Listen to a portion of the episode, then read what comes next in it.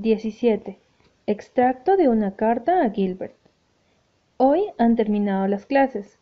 Dos meses de tejas verdes, helechos húmedos y aromáticos junto al arroyo y perezosas sombras moteadas en la senda de los enamorados. Fresas silvestres en las pasturas del señor Bell y la hermosa penumbra de los pinos en el bosque encantado. Mi alma tiene alas. Jane Pringle me trajo un ramo de lirios del valle y me deseó felices vacaciones. Vendrá a pasar un fin de semana conmigo en algún momento. Eso sí que es un milagro. Pero la pequeña Elizabeth está desconsolada. Quise que viniera a visitarme también, pero la señora Campbell no lo consideró recomendable. Por suerte, yo todavía no le había dicho nada a Elizabeth, de modo que no sufrió la decepción. Creo que seré Lizzie durante todo el tiempo que usted no esté, señorita Shirley, me informó. Me sentiré Lizzie, por lo menos. Pero piensa en cómo nos divertiremos cuando vuelva, le dije. Claro que serás Lizzie, no existe una Lizzie dentro de ti, y te escribiré todas las semanas, pequeña Elizabeth. Ay, señorita Shirley, ¿de veras? Jamás recibí una carta en mi vida. Qué divertido será. Y yo le escribiré, si me dan un sello. Si no es así, sabrá que estoy pensando en usted de todos modos. He bautizado Shirley a la ardilla del jardín, en honor a usted. No le importa, ¿verdad? Al principio pensé en llamarla Ana Shirley, pero me pareció que sonaba irrespetuoso y además Ana no es un buen nombre para una ardilla.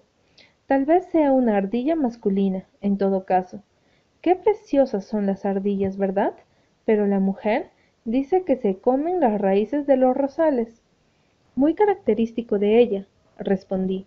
Le pregunté a Catherine Brooke dónde pasaría el verano y me respondió secamente aquí. ¿A dónde creía que iría? Sentí que tendría que haberla invitado a Tejas Verdes, pero no pude. De todos modos, no creo que hubiese venido. Y es tan aguafiestas, arruinaría todo. Pero cuando pienso en ella, sola en esa pensión poco atractiva todo el verano, la conciencia me da desagradables tirones. Dusty Miller trajo una víbora viva el otro día y la dejó caer en el suelo de la cocina. Si Rebecca Dew hubiera podido ponerse pálida, lo hubiera hecho. Esto sí que es la gota que colme el vaso, exclamó. Es que Rebeca no está de muy buen humor estos días porque tiene que pasar todo el tiempo libre quitando los insectos de los rosales y arrojándoslo dentro de una latita con querosene. Opina que hay demasiados insectos en el mundo.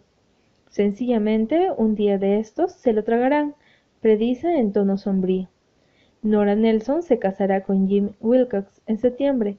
Una boda muy íntima, sin alboroto, ni invitados, ni damas de honor. Nora me dijo que esa era la única forma de salvarse a la tía Sabueso. Y se niega a que la tía Sabueso esté presente en su boda. Estoy invitada, sin embargo, en forma no oficial. Nora dice que Jim no hubiera vuelto si yo no hubiera puesto el farol en la ventana. Iba a vender la tienda y marcharse al oeste. Bien, cuando pienso en todos los casamientos que me adjudican haber arreglado, Sally asegura que se pelearán todo el tiempo, pero que serán más felices peleando entre ellos que mostrándose de acuerdo con cualquier otra persona. Pero no creo que peleen tanto, Creo que la causa de la mayoría de los problemas del mundo son los malentendidos. Tú y yo, ahora con tanto tiempo para nosotros. Buenas noches, queridísimo. Tus sueños serán dulces si ejerces alguna influencia los, los deseos de amada. Postdata.